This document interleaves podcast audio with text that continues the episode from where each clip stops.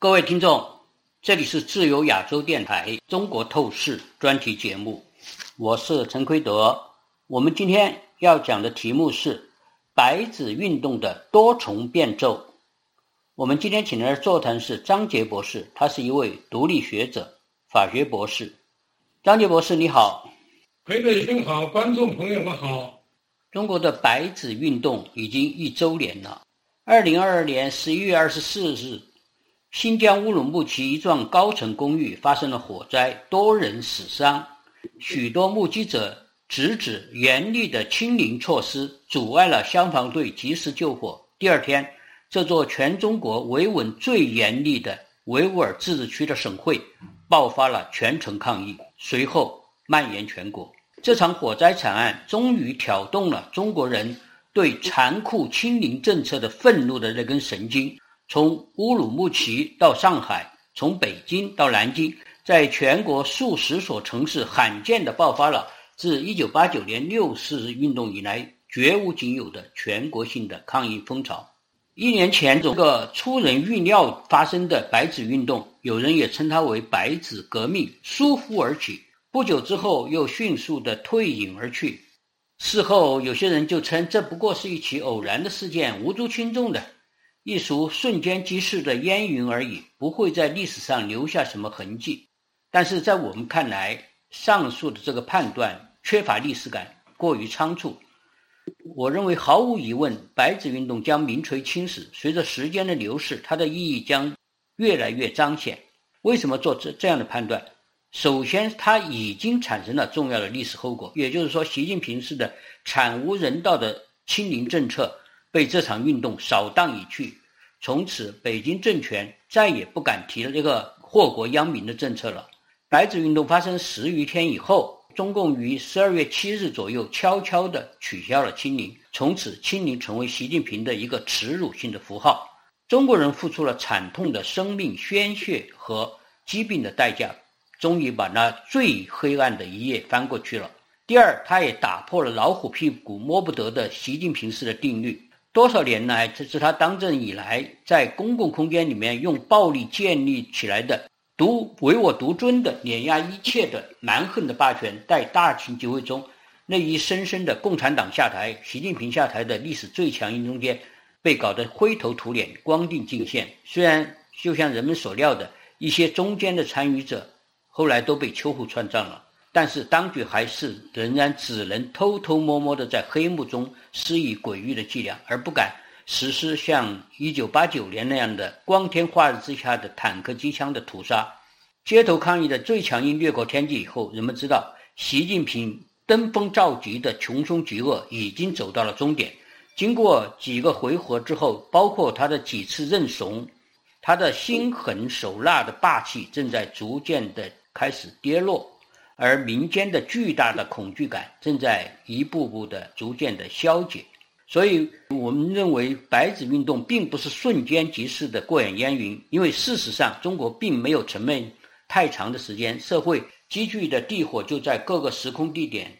爆发出来了。它表明人还在，人的血性还在，人心不死。所以张杰博士，据你的观察，这一年来有哪些事件？和运动足以表明白纸运动的精气活儿并没有完全死灭。请举举过你你观察到的比较重要的一些事件来分析，请张杰博士。对这个白纸革命啊，也也称之为白纸运动，嗯，应该说意义也非常的重大啊，因为在八九民运之后啊，中国从来没有出现这么大规模，并且类似于全国互动啊，有。百所高校，还有几十个大中城市，都啊出现了这么一种抗议的浪潮，这在中国历史上是很罕见的，特别是八九天安门大屠杀以后是非常罕。从这个以后呢，白纸运动并没有它的硝烟呐，并没有熄灭。我们可以看到，不久之后就出现了白发革命。我们叫白发运动，也就是武汉的，还有其他一些地区的，其实最早应该从广州开始。他们呢，因为他们的医疗费当时是交了医保，叫五险一金啊，交了这个钱以后是自己出一部分，单位出一部分。当时根据规定是自己的这个部分啊，你可以自己进行支配，比如说你去药店去买药等等。但是呢，后来就把这这一部分把它削减了，所以给他们的直观的感觉就是啊，医疗费被克扣了。当然背后的原因呢，的确与。财政支出不足有关，因为现在经济衰退，那这个政府、地方政府口袋里没钱了，所以他们就想一些办法，就是什么打通啊啊，最终的，但是最终落实到老百姓身上的是这些老年人啊，人生奋斗一辈子，到了最后老年的时候，他们发现他们医保账户的资金少，于是就开始抗议，表达自己的不满。这个事情最有趣的，因为是发生在我的老家啊，武汉，武汉，并且这个也也不光是老人参加，也还有一些啊律师参加。这个律师呢，也是我的朋友，因为他当时是一位之前是位法官啊，我们在一起读书的时候呢，我劝他不要再做法官了，所以他说听从了我的意见，所以我们的关系还是很密切的。所以这样呢，就爆发了这一场呃运动。所以我在那个推特上啊，也发了一些帖子，鼓励这些武汉人勇敢的站出来，因为这个疫情这从武汉产生的，并且最终呢，啊，武汉是真正的受害者。第一个封城清零的就是武汉，是，居然警察那跑到了我在国内的家里，要求删贴。所以这个事啊，也显示出他们的恐慌。是。其次呢，就是我们还可以看到，在李克强十月二十七号啊，二十六号，二十六七号，有很多啊去悼念他，因为这个死因死的不明不白呀。是是。就是为什么一个呃一个正国级干部。呃，医疗这么好的情况，他居然会在游泳中突然就心脏病突发，年年纪还比较轻，死亡的中国中间年纪最轻的，认为你是习近平下毒，这是心。最有趣的是，我的国内朋友跟我打电话，我们聊到这个事，他们认为众口一词就是这个老习搞的。我还说，我说这个还没有证据，我说你只能存疑，但是呢。在中国，其实民间我看到就是大多数人就这么认为，这是这也是一个很很大的问题，就是你整个中国陷入塔西佗陷阱，你说什么大家都不相信。李克强之死带来了很多人去悼念啊，虽然呢网络上封闭言论，但是呢，在老百姓的心目中啊，人们还是通过各种渠道表达了他们的不满。所以从这些事情来看的话，白纸运动啊没有停息，它像地火在蔓延啊，在不断的在总结啊，所以他为下一次中国真正的爆发抗争运动，应该说啊奠定了基础。这一次运动啊是非常伟大的，从富士康的啊这些工人开始冲破围栏。啊，逃离出去，到最终彭丽发振臂一呼，再到整个白纸运动，全国的这一种波澜壮阔，都是值得我们啊回味总结啊，并且我们相信这一场火还只是一个刚刚开始。是，刚才张姐也谈了两个很重要的，实际上这中间大家知道都有很多个运动，特别典型的，当然大大家知道白纸运动中。南京这些地方是最先发起，一个男小孩，嗯嗯，小女孩举起了一张白纸，后来逐渐的蔓延成风。但但上海唱出了最高音，就是叫共产党下台，习近平下台。而这一次上海还在最近，就是刚刚才过的几天的上海的万圣节，刚刚过去没多久的万圣节，有一个上海的大游行，那个大游行真是让人目瞪口呆，有点跌破了眼镜。从来没有过，世界上也从来没有过这样一种万圣节的大游行。因为万圣节大家知道是从西方传过来，它所谓美鬼节的 Halloween，它这这个节日那那天晚上，然后很多人化妆扮成各种样子的，有小孩到其他家人去要糖或诸此类的，有些活动这是西方式的整个的万圣节的情景，这在西方是非常的流行的。当然，它有它的过去的宗教的文化的背景，这个我们不说它。但是上海的万圣节，这是有非常多的创意，有非常多的创造性。很多人甚至用万圣节的化妆和表演来隐喻政治，这个是在其他国家都没有见到过的，很少见到过的。例如最显眼的是，有人在身上贴满了白纸，被一个化妆成大白的防疫人员大白的用巨大的那个棉花棒做核酸，然后被检测的人举起白纸，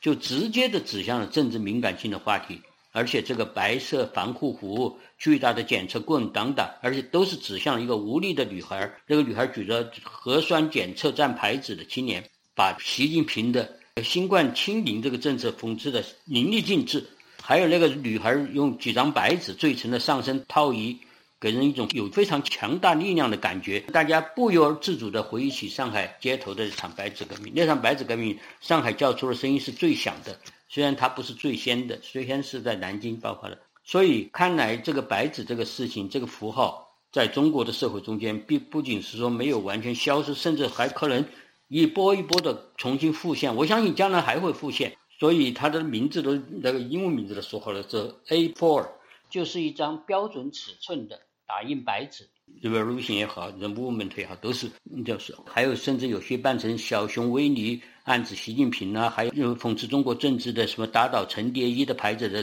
京剧扮相，就是那个《霸王别姬》那样的一个电影等等等等，这些都是具有非常多的政治隐喻在里面。当然还有一些是性别的隐喻，关于男权社会的、关于父权社会的这样一个隐喻，也是很多批判性的东西。总之，我不知道你的观察，我这个上海这次的万圣节表演，东西表明上海人在二零二二年。被官方这个整个清零搞得惨不忍睹的三个月以后，这个上海这个城市经历了非常大的一个痛苦，因为上海人从来没有经历。我哥说的是，上海开埠一百八十年来，一百八十年来从来没有经历过这种压迫、这种残酷、这种生不如死的感觉。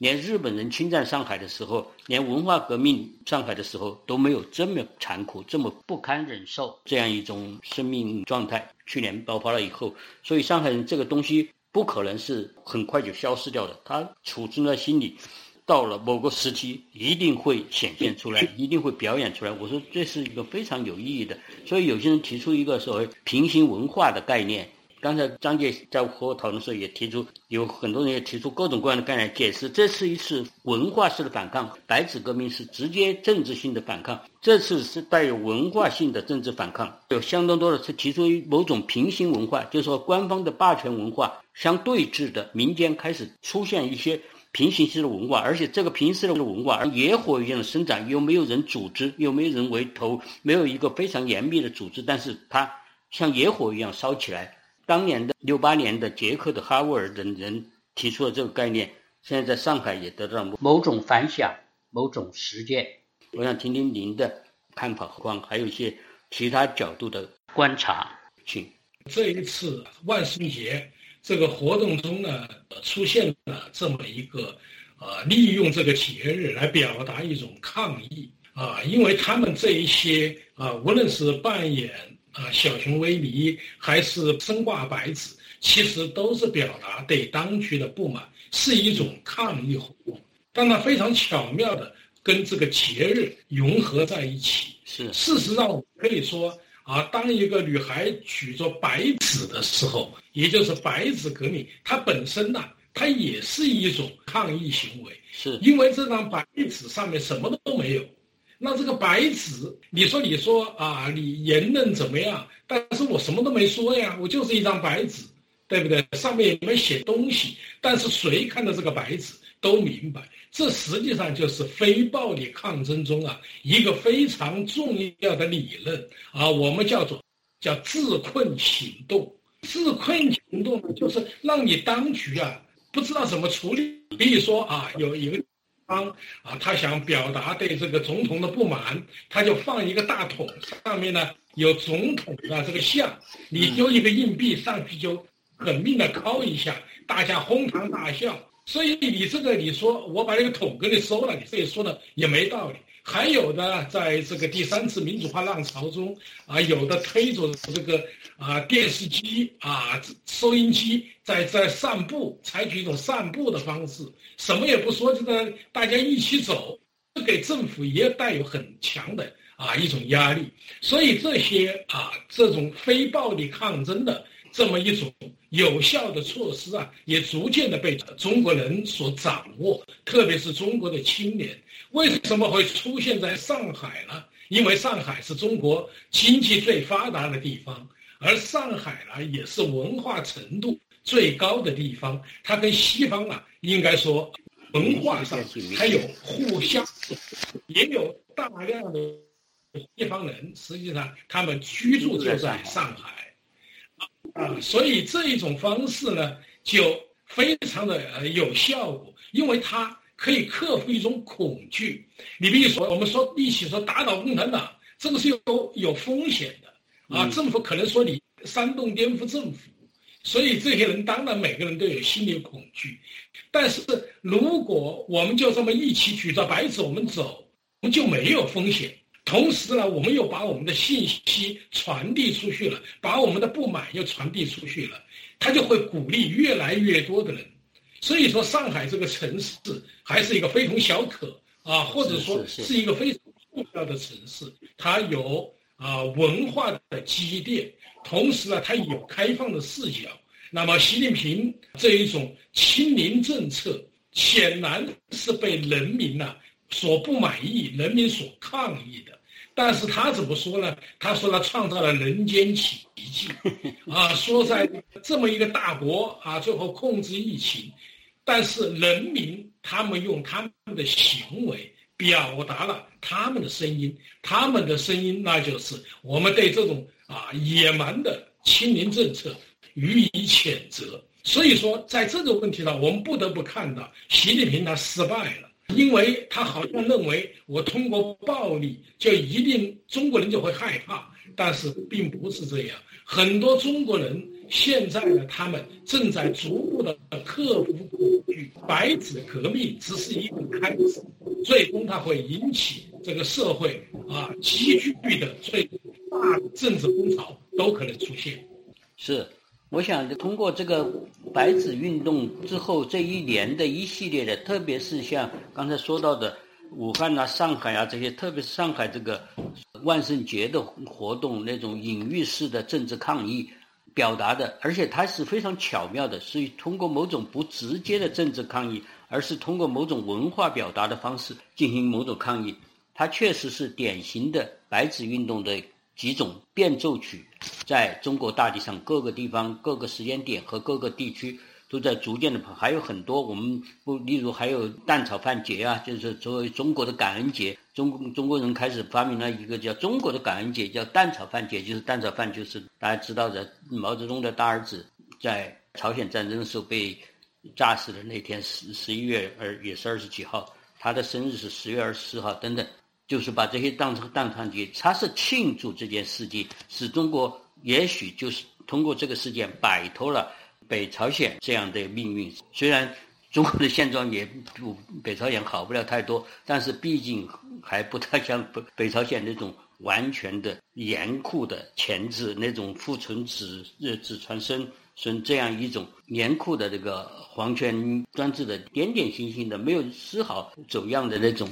专横的集权统治。中国人就还还是很多创意在这个时时候发生，所以我想。说的这些白纸运动的多重变奏，就是我们感觉到，白纸运动将是以后的一系列重大的政治社会运动和历史变迁的先声和基本的原因。有了这么多，它后继出现的这些多重变奏。使我们表明，它这个动力还存在，人心还存在，那个种子已经埋下去了，它将来一定会生根、开花、结果。这为什么会这样？当然，大家知道，除了中国共产党七十年代的统治以外，更切近人们感受，当然是和习近平近十多年来的统治更分不开。我称之为，习近平在这些年来，实际上是对中国人发动了一场清零战争。就什么事情他都要清零，就要绝对的把他的敌对的方向消除干净。新冠清零，把中国人像关在监狱里一样。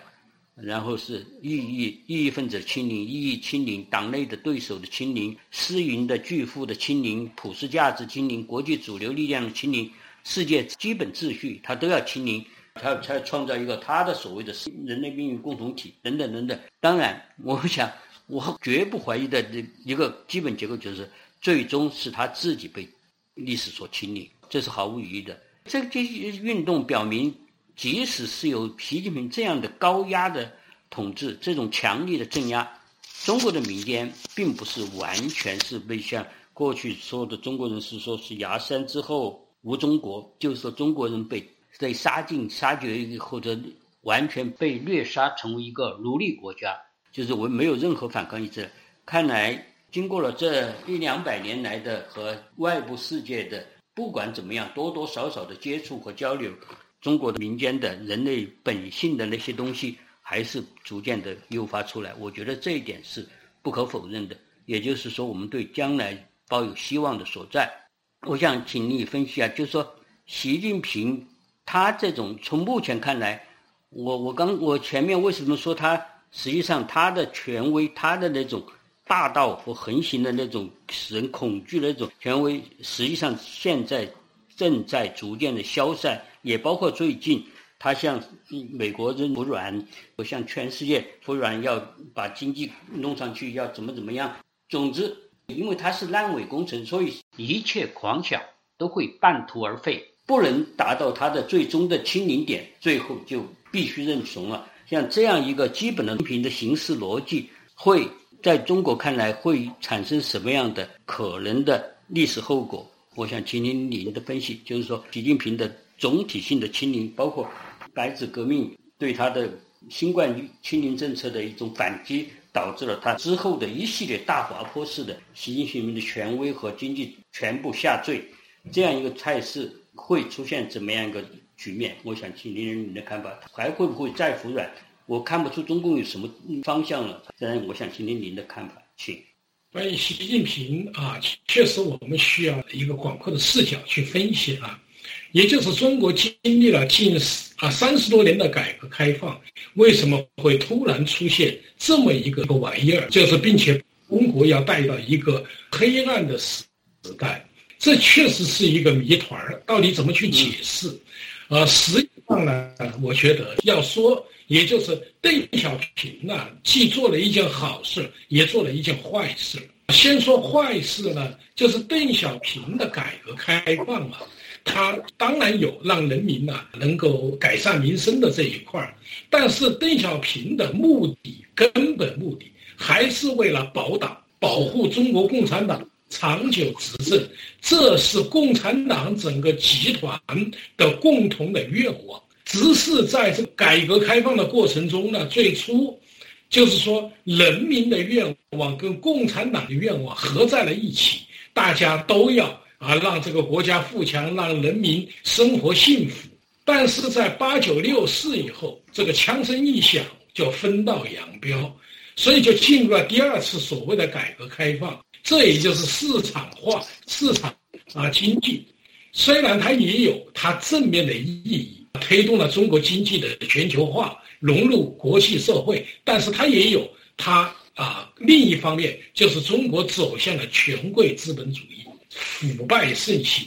所以在这种情况下呢，中国就在二零一二年的时候，实际上来到了一个历史的关口，就是中国到底往哪里走？如果继续改革开放下去，就必然要开启政治体制改革；如果停止，那就只有一条路，就要回到毛泽东时代。习近平就是在这么一个时代下孕育而生的。当时的红二代，当时中共的元老认为，只有把权力还交给我们的孩子，才能够啊保安全，